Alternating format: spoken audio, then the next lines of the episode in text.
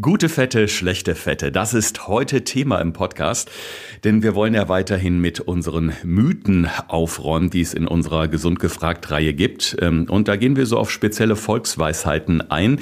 Und lieber Alex, ich glaube, gerade beim Thema Fette gibt es da wahrscheinlich eine Menge Diskussionsbedarf. Ja, es gibt vor allen Dingen ganz viel Aufklärungsbedarf, weil ähm, gerade um dieses Thema ranken sich ganz viele Mythen, weil ganz viele Leute wirklich denken, Fett ist gleich Fett wo es aber eigentlich so viele Unterschiede gibt und äh, das werden wir jetzt mal näher beleuchten. Gesund gefragt. Fünf Tipps für deine Gesundheit. Mit TV-Reporter Thorsten Slegers und Personal Trainer Alexander Nikolai. Damit ganz herzlich willkommen zu einer neuen Folge in unserer großen Mythenreihe im Podcast. Fett ist lebenswichtig für unseren Körper. Das habt ihr bestimmt irgendwo schon mal gelesen. Ja, warum eigentlich? Weil es eben ein sehr wichtiger Energielieferant ist. Unter anderem muss man da natürlich sagen. Aber Alex hat es gerade in der Einleitung schon gesagt. Viele denken, Fett ist gleich Fett. Und dem ist ja bei weitem nicht so. Ja, definitiv, weil erstmal hat Fett natürlich auch wichtige Funktionen im Körper, nicht nur der reine Energielieferant. Denn Fett ist zum Beispiel Bestandteil von Zellmembranen, also sorgt für die Funktion der einzelnen Zellen im Körper. Dann kennt man ja vielleicht auch ganz einfach gesagt so etwas wie fettlösliche Vitamine. Heißt, hättest du kein Fett im Körper, würde das nicht gehen. Und das sind ganz wichtige Vitamine, weil der Körper kann ja generell selber keine Vitamine in dieser Form herstellen, wie es bei den Vitaminen oft der Fall ist, die fettlöslich sind, oder nur in sehr geringem Ausmaß. Und deshalb sind Fette unglaublich wichtig. Und sie haben halt auch viele positive Funktionen und deshalb äh, sind sie leider oft verschrieben, dass sie nur damit was zu tun haben, dass sie halt auch einen Fett machen. Was mir total in Erinnerung geblieben ist, wo du gerade über diese fettlöslichen Vitamine sprichst, das sind beispielsweise die Vitamine aus den Möhren. Ich habe damals, äh, ich war auf dem Gymnasium, katholisches Gymnasium, und da mussten auch die Jungs in die Hauswirtschaftslehre damals. Und da hat unsere Lehrerin gesagt, Jungs, Mädels, Möhren die Vitamine, die kommen am besten in euer Blut, wenn ihr dazu ein kleines Eckchen Brot mit Butter esst, weil eben das Fett da drin ist und das Fett die Vitamine aus den Möhren löst. Ja, definitiv. Und es funktioniert auch wirklich nur so, denn bis auf das Vitamin D, was man ja vielleicht kennt, was der Körper auch noch anders herstellen kann, ist alles andere derart wichtig, dass es wirklich über Fett sozusagen als Transportmedium in den Körper gelangt. Und anders würde es nicht funktionieren. Und ohne diese Vitamine hätten wir ein riesengroßes Problem, wie zum Beispiel jetzt das Vitamin A, was du gerade erwähnt hast oder die Vorstufen mit Beta-Carotin in der Möhre. Ich muss dazu sagen, ich wohne ja am Niederrhein, hier ist super ländlich. Wenn ich morgens spazieren gehe, ich sehe immer die Hasen auf den Feldern. Ich werde denen demnächst eine Schnitte Brot mit Butter hinlegen. Dann wirken die Vitamine aus den Möhren besser. Okay. Wir müssen ja auch unterscheiden zwischen den gesättigten und den ungesättigten Fettsäuren. Bei den gesättigten, da hört man immer, naja, die sind nicht so toll, sollte man nicht zu viel von essen. Aber da müssen wir erstmal aufklären, was sind genau die gesättigten und was die ungesättigten und warum sind die anderen besser als die anderen. Also vielleicht haben unsere ZuhörerInnen, beziehungsweise du schon mal, ähm, ja, deinen Cholesterinspiegel irgendwo mal gemessen oder zumindest schon mal gehört, nehme ich mal an. Ja, also gemessen mehrfach schon und äh, ja, ich sag mal auf Befehl von dir hin in diversen äh, TV-Experimenten. Da habe ich mir ja schon sämtliche Nadeln irgendwie in die Finger gehauen, sei es für die normalen Blutzuckerwerte, für die Ketone oder natürlich ja für die Untersuchung meines Cholesterinspiegels letztendlich. Okay. Ähm, und dieser Cholesterinspiegel der hat dann halt einen gewissen Wert und der wird halt positiv oder negativ beeinflusst, nicht nur durch die Menge an Fett, die ich aufnehme, sondern auch durch die Art der Fette, die ich aufnehme. So, das heißt, ich kann einen Cholesterinspiegel mit all diesen Werten HDL, LDL, das ist jetzt unbedingt für unseren Podcast nicht super wichtig, das zu verstehen, aber von der Art her ist es wichtig zu verstehen, dass es Fette gibt, die den Wert positiv beeinflussen und dass es Werte gibt, die diesen negativ beeinflussen. Und ungesättigte Fettsäuren sind die guten, das sind die wichtigen sozusagen. Das heißt, die sind leicht verdaulich, gut bekömmlich, helfen diese Vitamine A, D, E und K aufzunehmen, schützen Organe und die wirken sich halt positiv auf den Cholesterinspiegel aus. Und die anderen sind halt dementsprechend die schlechten, das heißt die dementsprechend gesättigten Fettsäuren oder es gibt ja noch schlimmer Transfettsäuren, kommen wir vielleicht gleich noch so ein bisschen zu, die sich halt negativ auf den Körper auswirken. Mhm. Und da ist es halt wichtig, ein gesundes Verhältnis zu haben oder halt möglicherweise hauptsächlich in dem Positiven zu sein, weil wir halt eher schlechter aufnehmen als gut. Es gibt ja diesen schönen Spruch Butter bei der Fische, ne? sagt man so äh, umgangssprachlich. äh, können wir vielleicht mal so ganz kurz und knackig ein paar Beispiele für gute ungesättigte Fettsäuren? Ungesättigte. Mein Gott, es ist früh morgens, wo wir gerade aufzeichnen. Ich habe noch so leichte Wortfindungsstörungen. Ähm, also ein paar Lebensmittel, die typisch sind für gesunde ungesättigte Fettsäuren nennen. Also, falls man das mal so auf Verpackungen liest oder so, ganz wichtig, wenn da so Omega-3, Omega-6 steht, das sind so diese ungesättigten Fettsäuren. Und die sind zum Beispiel in fettem Fisch drin, also ob das jetzt der Lachs ist, zum Beispiel in Nüssen, in allen möglichen Samen. Das sind so Bereiche, wo wirklich sehr gute Fette drin sind. Also in sehr naturbelassenen, unverarbeiteten Lebensmitteln. Ob das nun die Nüsse sind, die Fische, ähm, einzelne Samen, all das ist sehr, sehr gut. Mhm. Das heißt, auf der anderen Seite, die gesättigten sind dann äh, wahrscheinlich die Fettsäuren, die gerade so in stark verarbeiteten Lebensmitteln oder in Fleisch etwa drin sind. Genau, also im Fleisch hängt ja davon ab, was. Ähm, da ist wieder der klassische Spruch, ne? Kennst du noch? Umso weniger Bein, umso besser. Mhm. Also der Fisch gewinnt dann zum Beispiel gegen das Schweinefleisch, um es mal so einfach sich vorzustellen. Das heißt, das ist schon mal ein Punkt. Und das andere sind hauptsächlich dann verarbeitete Waren, wie zum Beispiel die Wurstwaren oder ähnliche Bereiche, wo dann halt eher der Bereich von gesättigten Fettsäuren drin ist. Oder gehärtete Fette, das heißt in sehr schlechten Ölen, die halt oft billig zum Frittieren genutzt werden, weil man die halt sehr gut erhitzen kann. Das sind so Bereiche, wo man sagen muss, äh, okay, das sind Fette, die wir nicht unbedingt im Körper haben wollen. Oder halt eventuell im schlimmsten Falle sogar Transfette, die entstehen, wenn ich schlechte Fette benutze, gerade zum Beispiel beim Thema Frittieren. Ähm, kennt man vielleicht noch diese Debatte, die es mal vor einigen Jahren gab zum Thema Pommes, wo dann Transfette entstanden sind durch Fritteusen, wo man sagen muss, okay, die sollte der Körper möglichst gar nicht aufnehmen, weil das die schlimmste Variante ist. Ein Mythos, der sich ja sehr stabil hält, Alex, das ist, Margarine ist gesünder als Butter. Da gibt es natürlich auch zwei Lager, denn ähm, ja, es gibt natürlich auch viele Verfechter der klassischen und sogenannten guten Butter. Also ich erinnere mich da an meine eigene Oma, also da war damals so, Margarine war da noch gar nicht so en vogue, aber meine Oma hat immer gesagt, Jung, lass das stehen, gute Butter, es gibt nichts Besseres. Ja, man könnte jetzt als erstes sagen, jein, um es mal so darzustellen. Das heißt, erstmal kann man als Kritiker natürlich ins Feld führen, dass man sagt, okay, es ist ein sehr stark künstlich hergestelltes Lebensmittel, ein verarbeitetes Produkt und Butter ist dementsprechend natürlicher. Das heißt, wenn man sich an die Butter zurückerinnert, gibt es seit Jahrhunderten sehr, in Anführungsstrichen, einfacher Herstellungsprozess, früher mit sehr viel Schweiß verbunden, aber grundsätzlich sehr natürliches Produkt. Ähm, was in den Anfängen von Margarine sehr schlecht war, dass sie häufig diese ungesunden Transfettsäuren hatten. Das ist zum Glück heutzutage nicht mehr so großartig der Fall. Das heißt, Margarine wird mittlerweile in Anführungsstrichen besser, um es mal so auszudrücken, durch bessere Herstellungsprozesse und gesündere Herstellungsprozesse. Deshalb gibt es mittlerweile Margarine-Varianten, die auch sehr gute ungesättigte Fettsäuren enthalten und nicht mehr so einen hohen, ja, kalorischen ähm, Wert haben, wo man jetzt vielleicht sagen muss, oh Gott, der liegt jetzt extrem über dem von Butter, sondern wesentlich darunter, wo man dann ins Feld führen könnte, das ist gesünder. Letztendlich wesentlich gesünder kann man ehrlich sagen, ist es nicht unbedingt, außer man kauft jetzt wirklich eine, die extrem stark ungesättigte Fettsäuren hat. Das gibt es zum Teil schon auf dem Markt, aber die sind natürlich auch dementsprechend teuer. Mhm. Es kommt da eigentlich wie immer darauf an, wenn ich eine gesunde Menge nehme, ist es auch bei Butter kein Problem. Genau, so wie mit allem im Leben. Wir haben auf unserem Insta-Feed, Podcast Gesund gefragt, so heißen wir da, ähm, einige nette Nachrichten bekommen. Viel Spruch, äh, Zuspruch übrigens für unsere Mythenreihe hier. Und äh, da kam dann auch ein Mythos auf, den wir doch bitte mal klären sollten. Schlicht und einfach Fett macht Fett. Ich meine, gut, wenn ich jetzt die Pizza vor mir stehen habe, auf der das Öl schwimmt oder die Riesenbratwurst auf dem Weihnachtsmarkt, wenn sie denn stattfinden dürfen, wieder Ende des Jahres, ist klar. Aber kann man das pauschal sagen, Alex, dass Fette generell dick machen? Nein, eigentlich nicht, denn es gibt verschiedene Studien zu diesem Thema, wo die Leute aus ähm, einzelnen Bereichen mehr oder weniger gegessen haben. Das heißt, wenn man die klassischen Zusammensetzungen nennt, was Kohlenhydrate, Fette, Eiweiße angeht, und man das in gewisse Richtungen verschiebt, war jetzt nicht unbedingt die Gruppe, die ein bisschen mehr Fett gegessen hat, im Vergleich zu der Kohlenhydratgruppe wesentlich dicker. Natürlich haben Fette eine höhere Energiedichte. Das heißt, ein Gramm Fett hat etwas mehr als neun Kalorien und ein Gramm Kohlenhydrate nur etwas mehr als vier. Da würde man natürlich sagen, ich kann ja theoretisch das Doppelte essen an Kohlenhydraten sozusagen als Fette und habe am Ende dieselbe Energiemenge aufgenommen. Aber nicht nur das Fett essentiell ist für den Körper, dass ich es unbedingt brauche, um gewisse Sachen zu verstoffwechseln, was wir gerade eben schon mal angesprochen haben. Es macht aber natürlich auch extrem satt. Das heißt, Fett in einer gesunden Menge sorgt nicht automatisch dafür, dass ich schlank werde. Und im Umkehrschluss Fett aus dem Ernährungsplan zu verbannen, wäre der falsche Weg, weil ich dadurch nicht automatisch abnehmen würde. Weil viele Leute oft probieren, die Fette zu reduzieren. Das ist aber nicht immer unbedingt richtig, weil wenn ich am Tag eine normale Menge Fett zu mir nehme, also 40, 50, 60 Gramm. Ähm, das sind sehr moderate Mengen, wo der Körper ganz entspannt sagen kann, du ganz ehrlich, äh, das ist jetzt nicht der entscheidende Faktor, um davon dick zu werden. Das sind eher die schlechten Fette im Sinne von, unnötige Fette, versteckte Fette, die ich zu mir nehme, äh, durch frittierte Waren, wo dann sehr viel Fett drin gespeichert wird. Mhm.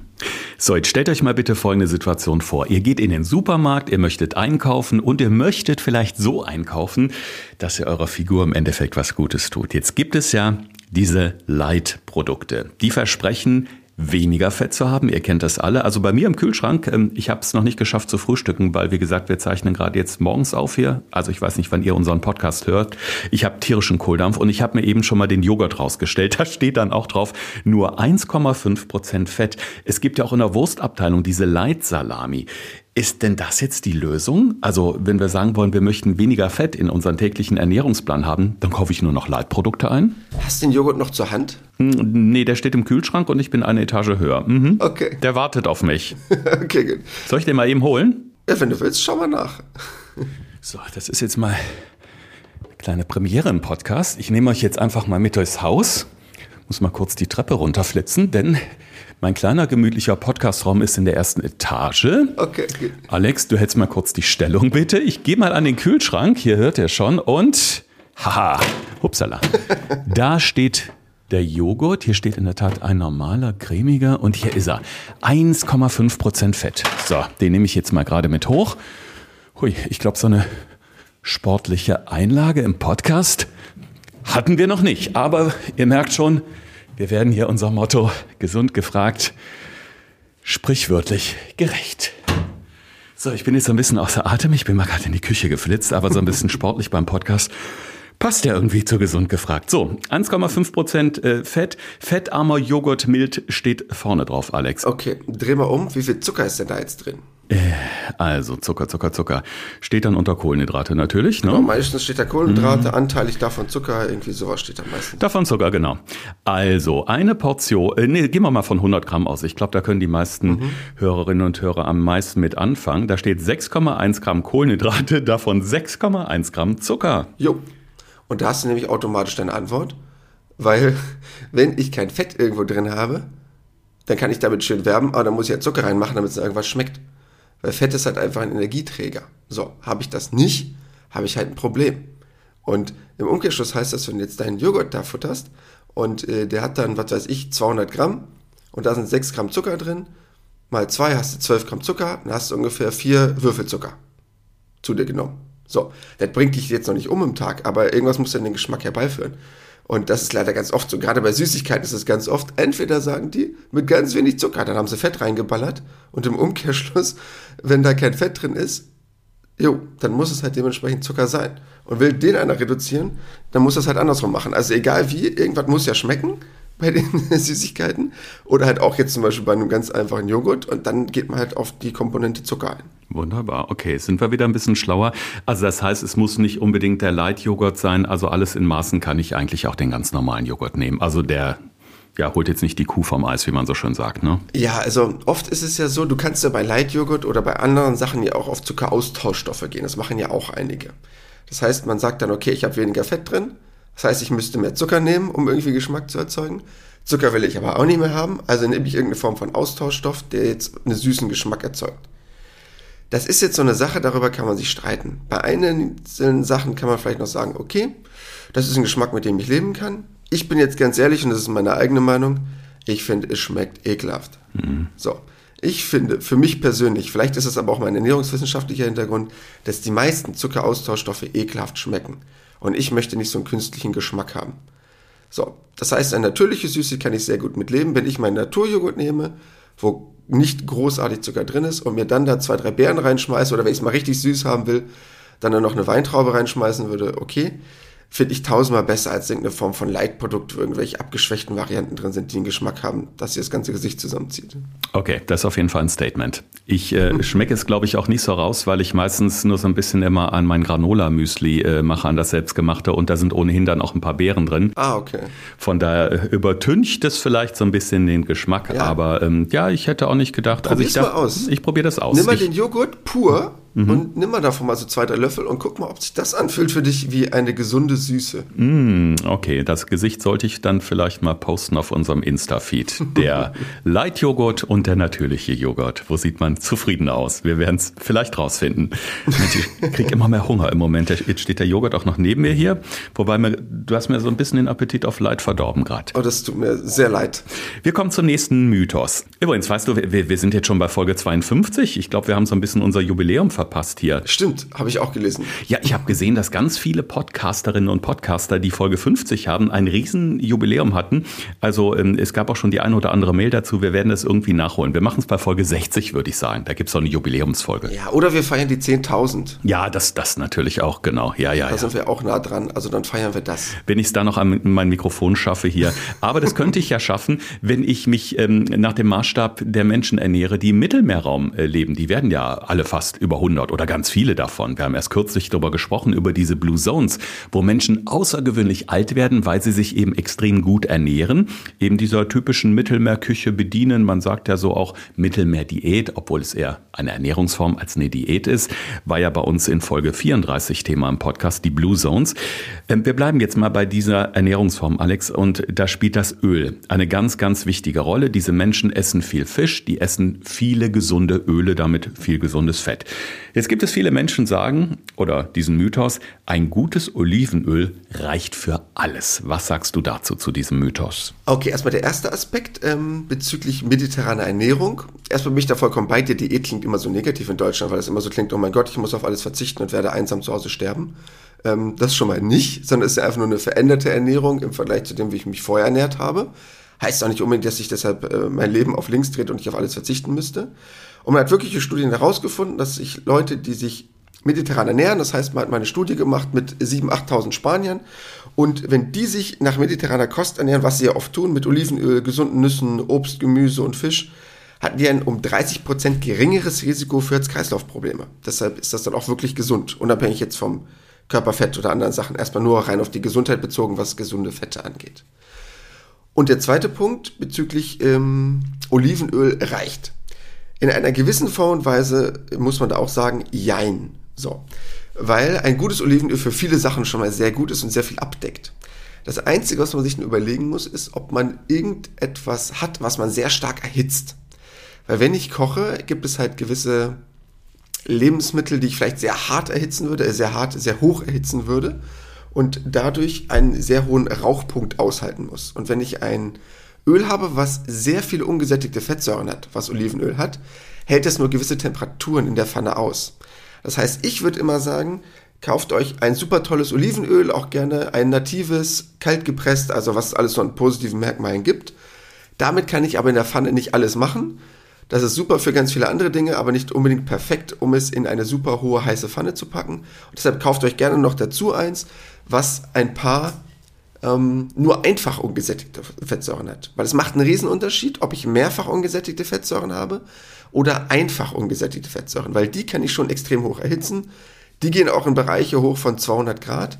Deshalb kauft euch einfach gerne noch dazu ein Sonnenblumenöl oder ein Rapsöl. Schaut einfach mal, was in dem Einkaufsladen eures Vertrauens noch so steht, neben eurem klassischen Olivenöl. Da steht das oft auch gut drauf, nochmal vom Hersteller gekennzeichnet, ist gut zum Braten oder ähnliches. Die sind auch sehr gut. Die kommen vielleicht nicht ganz an Olivenöl ran, aber ein gutes Rapsöl oder Sonnenblumenöl hätte ich gerne eigentlich als Allzweckwaffe immer da. Und das sieht man auch bei guten Köchen. Da steht ein tolles, teures Olivenöl, extra nativ kalt gepresst und daneben ein hochwertiges Raps- oder Sonnenblumenöl. Das ist aber eher eine Frage des Geschmacks, weil die ein bisschen unterschiedlich schmecken.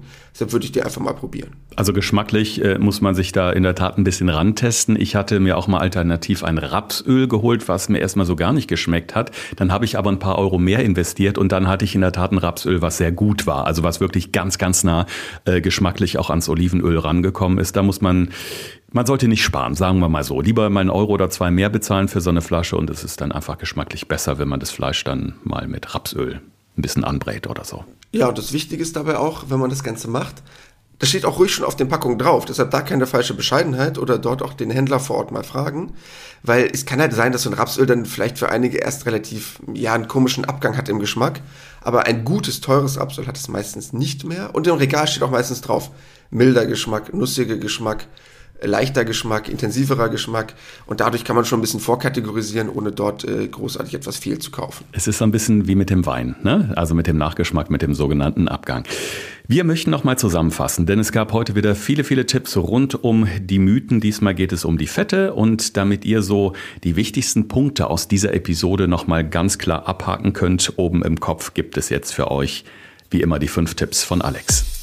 Thorsten fragt, Alexander antwortet. In diesem Podcast erfährst du alles über Ernährung und Fitness.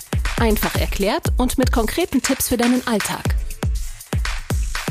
Punkt Nummer eins: Fett ist gleich Fett.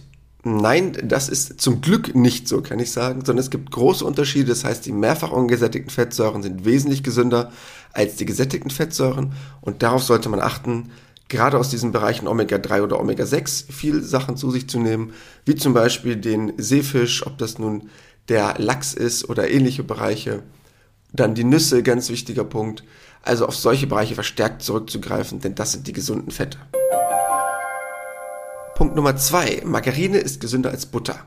Jein. Früher hätte ich auf jeden Fall gesagt, eigentlich nein, auch wenn sie weniger Kalorien hatten, hatten aber sehr schlechte Fettanteile. Mittlerweile haben sie auch bessere, gesündere Fettanteile, dass sie mittlerweile aufholen und man problemlos auch Margarine essen kann. Aber ganz ehrlich, bei den Mengen, die man meistens benötigt und wenn man davon nicht zu viel nimmt, ist es auch gar kein Problem, auf Butter zurückzugreifen. Das ist nämlich auch so ein Punkt, den ich mir ganz oft äh, denke, wenn ich mir ein Butterbrot schmiere. Ich nehme extrem wenig Butter.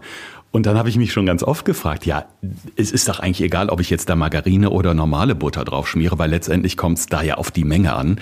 Und ganz ehrlich, wie oft schmiert man sich am Tag aufs Brot Butter? Morgens, vielleicht abends nochmal. Und ich glaube, die Mengen sind dann auch überschaubar. Ja, vor allen Dingen, ähm, das andere hat ja auch Kalorien, so ist es ja nicht. Also Margarine ist ja auch ein relativ hochkalorisches Lebensmittel, außer man nimmt da die letzte krasseste Light-Variante. Deshalb ist der Mehrwert da wirklich relativ, ja, gering einzuschätzen. Ja, oder gar keine Butter. Es gibt auch viele Menschen, die nehmen gar keine Butter und sorry, da bin ich draußen, also dann schmeckt's mir nicht. Punkt Nummer drei: Fett macht Fett. Nein, in dem Sinne nicht. Natürlich hat Fett eine relativ hohe Kalorienanzahl, die doppelt so hoch ist wie die von Kohlenhydraten, aber Fett hat auch einen sehr hohen Sättigungsaspekt und man kann laut Studien auch nicht unbedingt einen Vorteil darin sehen, wenn man jetzt stark darauf verzichtet, Natürlich sollte es eine gesunde Menge sein und eher das Problem sind die versteckten Fette, die man zu sich nimmt, über, ja, sagen wir mal solche Sachen wie zum Beispiel Chips, über frittierte Sachen, die halt einfach in sich sehr stark Fett aufsaugen, um es mal biochemisch einfach zu verdeutlichen. Und das sind eher die größeren Probleme. Nummer vier: Leitprodukte sind gesünder als normale Produkte. Nein, denn ganz oft habt ihr nur einen ganz einfachen Switch Nehme ich das Fett raus, muss lauter automatisch mehr Zucker rein, um Geschmacksträger zu haben oder andersrum. Deshalb sind Leitprodukte nicht automatisch besser. Und was bei Leitprodukten auch oft der Fall ist, unabhängig davon, dass ich ja so ein Freund bin von sehr naturbelassenen Lebensmitteln, was bei Leitprodukten oft nicht mehr geht, weil ich dann halt irgendwelche Form von Ersatzstoffen nutzen muss, die einen Geschmack generieren, was nicht so mein Ding ist. Habt ihr auch oft das Problem, das ist aber jedem Menschen ein bisschen anders, wenn ich einen süßen Geschmack im Mund habe, der jetzt erzeugt wird, aber dann kein wirklicher Zucker kommt, ist der Körper beleidigt und fordert noch mehr Zucker ein. Und dann hast du den ganzen Tag danach einen Jeeper oder einen Heißhunger, weil er immer denkt, oh Gott, das schmeckt süß, aber ich kriege ja keine Energie. Was ist denn denn da? Iss mal bitte mehr, mein Freund. Das ist nicht bei allen Menschen der Fall. Bei vielen Leuten ist es aber schon so, dass Leitprodukte auch den Appetit theoretisch anregen können. Dann steht man da. Also ich habe ja immer noch hier Hörst du, ne? Mein Joghurt neben mir stehen. Mhm. Ich komme ja nicht drüber weg, ne? Kohlenhydrate 6,1 Gramm, davon Zucker 6,1 Gramm. Irgendwie ist mir der Appetit vergangen. Gut, ich werde ihn aufbrauchen, weil ich kein Freund da bin, Dinge wegzuschmeißen, aber danach, glaube ich, ist denn der normale natürliche Joghurt, den ich mir da ins Müsli kippe. Ja gut, also man muss jetzt sagen, deiner mit den 6 ähm, Gramm oder 6 Prozent, der ist jetzt nicht so super schlimm. Aber es gibt zum Beispiel Joghurts, ich will jetzt erstmal eine Kindermarke nicht unbedingt fertig machen, aber wir hatten mal ein TV-Experiment, wo es darum ging, so kleine bunte Becher morgens, die man den Kindern gibt. Ähm, was da an Zucker drin war, das spottet jeder Beschreibung. Und da hast du nach dem Frühstück schon eigentlich die Hälfte der Menge an Tagesdosis drin und man denkt, man hat seinem Kind was Gutes getan. Deshalb, es gibt auch welche mit 10 oder 12 Prozent. Ne? Also so ist es nicht. Wir wollen jetzt nicht äh, deinen Joghurt unendlich schlecht machen, aber man muss halt überlegen, so 5, 6 äh, Würfelzucker am Morgen ist schon wert. Wo andere sagen, ich verkneife mir dann das eine Stück Würfelzucker, was ich in meinen Kaffee reinmache, dann aber fünf Stück schon gegessen habe mit dem Joghurt. Wo man dann sagen muss, jo, dann hätte ich lieber den Kaffee leckerer gehabt, anstatt einen ekligen Joghurt. Weißt du, was mich tröstet bei diesem Joghurt, Alex? Hier steht drauf, ohne Deckel 20 Prozent weniger Kunststoff. Ja, da hat zumindest den Aspekt erfüllt. Das ist schon mal gut. Immerhin. Dafür nehme ich doch gern ein Klümpchen Zucker mehr. Ja, und letzter Aspekt, ein gutes Olivenöl reicht. Jein. Ähm, würde ich so nicht mehr unbedingt unterschreiben, weil gerade wenn wir Sachen stärker erhitzen, wäre es gut, parallel noch ein Sonnenblumenöl oder ein Rapsöl noch im Haus zu haben. Deshalb kauft euch ruhig diese zwei Öle. Einmal ein gutes, tolles, kaltgepresstes, natives Olivenöl und dazu noch ein Raps- oder Sonnenblumenöl. Das würde ich einfach mal probieren vom Geschmack her. Die sind, die sind sehr gut zum Braten in höheren ähm, Temperaturen geeignet.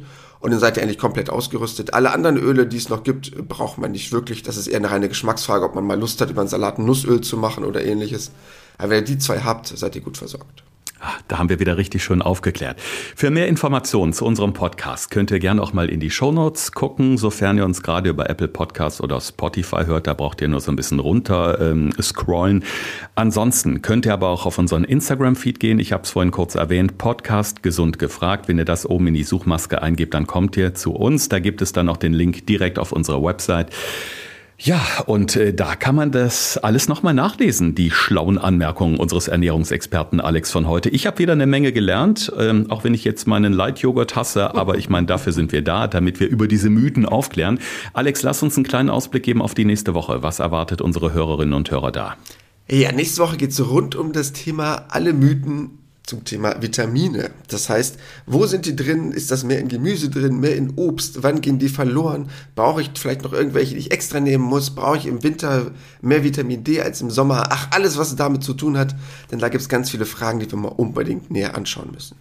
Ich bin gespannt auf nächste Woche. Also, in diesem Sinne, bleibt alle schön gesund, äh, abonniert uns natürlich sehr gerne, empfehlt uns weiter und ähm, äh, immer auch gerne der Hinweis, wenn ihr unsere letzte Fernsehreportage noch einmal schauen möchtet, auch diesen Link packen wir nochmal in unsere Shownotes. Da ging es um dieses sehr interessante Thema Jungbrunnen Essenspausen, hat bedingt mit dem zu tun, was wir gerade in dieser Mythenreihe auch besprechen, weil irgendwie hängt ja alles immer zusammen.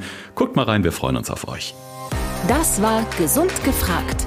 Der Expertentalk mit Thorsten Slegers und Alexander Nikolai.